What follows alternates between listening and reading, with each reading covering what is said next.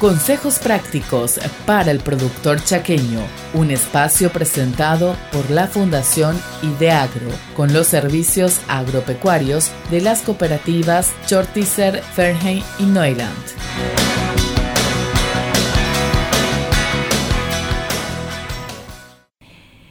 Un saludo especial a la audiencia de la ZP30 del programa Momento Rural. Mi nombre es Natalia Escobar de CUT, soy ingeniera agrónoma de la Asistencia Técnica Ferheim sección Producción Vegetal. En esta ocasión me gustaría compartir con ustedes un tema importante que trata sobre el ataque de plagas y enfermedades, sobre todo de mayor ocurrencia en hortalizas y frutales, de acuerdo con el promedio de las tendencias en las condiciones meteorológicas de cada año, es decir, en tiempos húmedos y secos. Cuando decimos hortalizas y frutales, nos referimos a los dos grupos de alimento más conocidos por todos, que son las verduras y las frutas. Entre las verduras más conocidas y que se producen en el Chaco, en el verano tenemos los pepinos, zapallos, zucchini, zapallito de tronco, berenjena. También normalmente el tomate y el locote son cultivos que se inician en otoño pero que persisten en verano, siempre y cuando con la ayuda y el uso de la malla de media sombra debido al calor. Y las verduras, entre las verduras de invierno, las más cultivadas en el Chaco son cebolla, papa, repollo, coliflor, brócoli, lechuga, entre otras. Y si hablamos en términos de frutas, eh, la mayoría son más bien plantas perennes, es decir, que duran todo el tiempo, pero también tienen su época de producción de sus frutas, es decir, ya sea en verano o ya sea en invierno. Entre las frutas, las que más abundan en el Chaco y las que más conocemos eh, son los cítricos. Entre ellos tiene su periodo de producción entre otoño e invierno y son los pomelos, las mandarinas, las naranjas. También eh, otro grupo importante, eh, los mangos, los mamones, grosellas, guayabas. Y en cuanto a frutas, las que más tenemos difundidas en el verano son las sandías y los melones. Tanto las verduras como las frutas, ambas, sufren el ataque de plagas y enfermedades.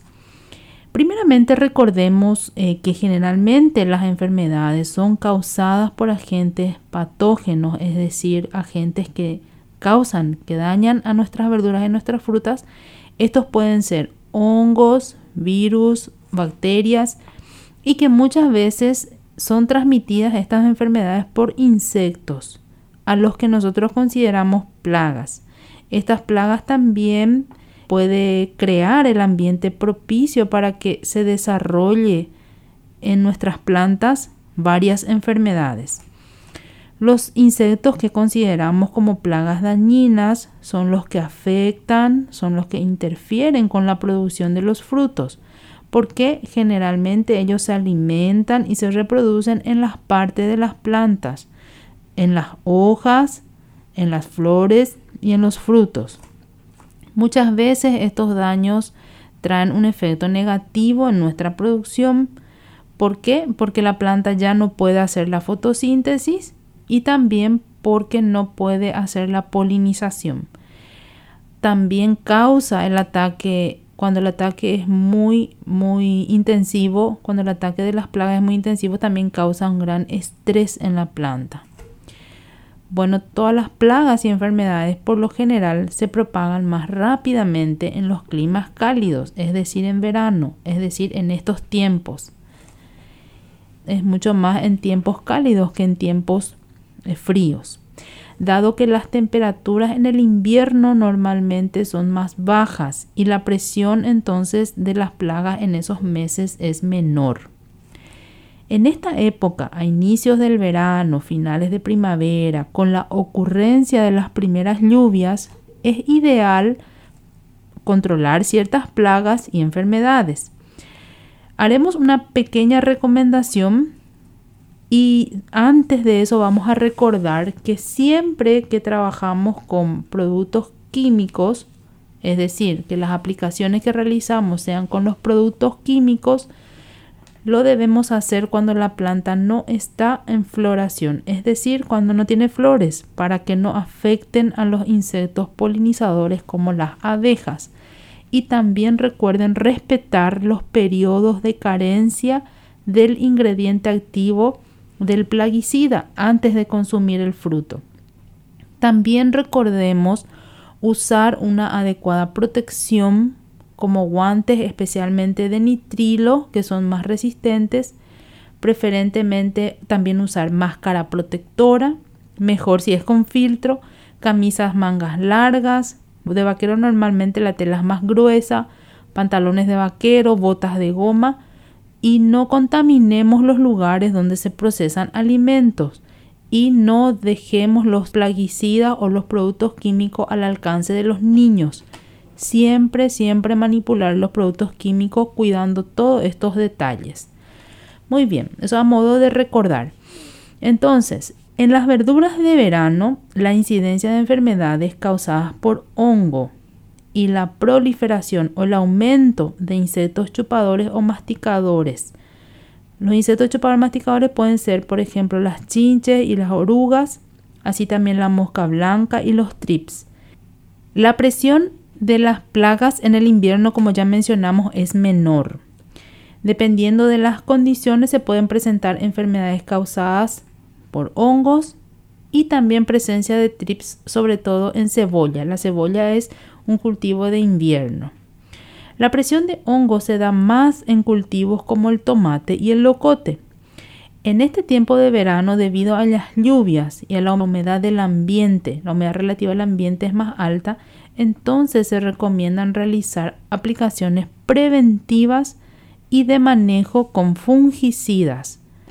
Pueden ser a base de tebuconazole, clorotalonil, cobre o mancozeb. En cuanto al manejo de las plagas para el verano, se recomienda aplicar una mezcla de insecticidas sistémicos como imidacloprid, tiametoxam, también se puede mezclar con un insecticida de contacto como los piretroides. El grupo de los piretroides, recordemos, son la cipermetrina, lambda cialotrina o deltametrina. También estos principios activos ayudan a controlar mosquitos y moscas en esta época. También esta aplicación, esta mezcla de aplicaciones de insecticida nos ayuda a controlar los insectos chupadores en el inicio. Luego debemos prestar un poco de atención a los tiempos de carencia. Recordemos los tiempos de carencia de estos productos y también la época de floración, donde podemos complementar con la aplicación del jabón potásico, que es un insecticida más natural. Entonces, en ese tiempo, tiempo de floración o tiempo de fructificación, podemos manejar con algún jabón potásico, pero recordemos que la aplicación tiene que ser un poco más intensiva, unas dos veces por semana a modo de controlar. En verano y en tiempos de sequía la presión de ácaros también es mucho mayor, los ácaros que de las cochinillas. En este punto funciona bien el tratamiento con abamectina más aceite mineral. Esto sería para los ácaros o arañitas. Se puede hacer una aplicación de hasta tres veces en el ciclo del cultivo. Esto se aplica tanto para las verduras como para las frutas, pero siempre tener en cuenta el periodo de carencia para consumir. Esta plaga ejerce mucha presión, los ácaros, entonces se ven como unos manchones amarillos sobre las hojas. También se puede ver que hay una maleza que es muy hospedero de las arañitas rojas, que es el amaranthus. Cuando hay una presión de mosca blanca, se puede usar insecticida a base de acetamiprid o piriproxifem. El mejor método de controlar las plagas siempre es previniendo. Para esto se pueden realizar aplicaciones preventivas de los fitosanitarios a dosis bajas, de manera a evitar una población muy alta que ya sea difícil de controlar. Por ejemplo, en el verano se podría hacer una aplicación de un insecticida sistémico a razón de 12 c por litro más un aceite mineral. Esto cuando cuenten con las 8 primeras hojas verdaderas. También en el huerto podemos usar plantas repelentes. Hay muchas plantas repelentes, por ejemplo, como las plantas aromáticas, el romero. También hay algunas flores llamadas tajetes. Esto funciona mucho más para invierno.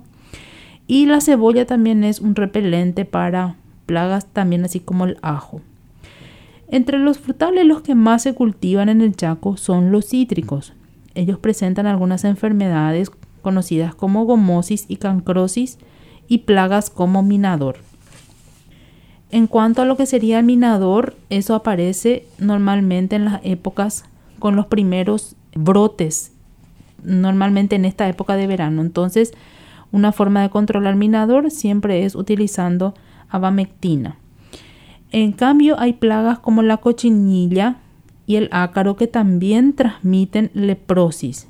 Y esta, el ácaro prolifera mucho más en condiciones de sequía. En épocas de maduración de los frutos aparece la mosca de la fruta. Esta plaga es muy perjudicial porque produce caída de los frutos. El monitoreo o el control es muy importante y se fabrican unas trampas caseras. Normalmente la gente cuelga de los árboles, pone en botellas que eran de gaseosa, ponen un atrayente que puede ser el fruto, digamos que el fruto podrido o el fruto que cayó se exprime, se pone, se le puede agregar un cipermetrina, un poco más de azúcar y esto emite un aroma que atrae a las moscas. Entonces si encontramos esta mosca, uno encontramos, ya podemos fumigar porque si hay uno por ahí es que hay varios más. Entonces, ¿con qué se recomienda fumigar? Se puede aplicar piretroides para su control. Recordemos, los piretroides pueden ser cipermetrina, lambda-cialotrina o deltametrina. Y así como les estaba mencionando que en, esta época de primavera y verano que empiezan los brotes de hojas nuevas en los árboles frutales, sobre todo en los jóvenes, es el momento ideal para controlar el minador. El minador es un gusanito muy pequeño que hace algunas galerías, como unos caminitos en las hojas ocasionando daños en la cutícula, entonces se rompe y se dobla, se enrolla las hojas, se seca y muchas veces se pierde completamente esa hoja. Recordemos que las plantas necesitan tener hojas sanas para producir la fotosíntesis. En las plantas adultas eh, no afecta tanto a la producción, pero sí en las plantas jóvenes. Entonces, ¿cómo podemos controlar el mini raupen o minador? Con abamectina podemos poner una dosis baja, que sería un cc por litro de agua, más podemos agregar 2,5 cc por litro, 2,5 cc de aceite vegetal, podemos mezclar y esto podemos aplicar, hacer tres aplicaciones en el ciclo.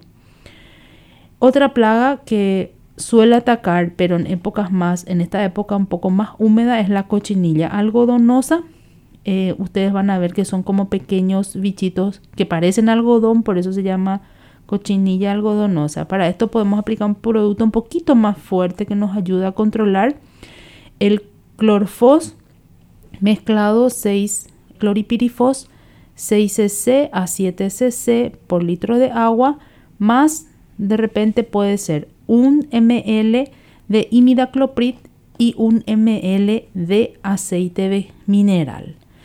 Muy bien, entonces de mi parte es todo por hoy. Espero que sea de utilidad estas informaciones. Me despido. Soy Natalia Escobar, ingeniera agrónoma de la asistencia técnica Ferheim. Un saludo para todos y todas y bendecido resto de jornada. Muchas gracias.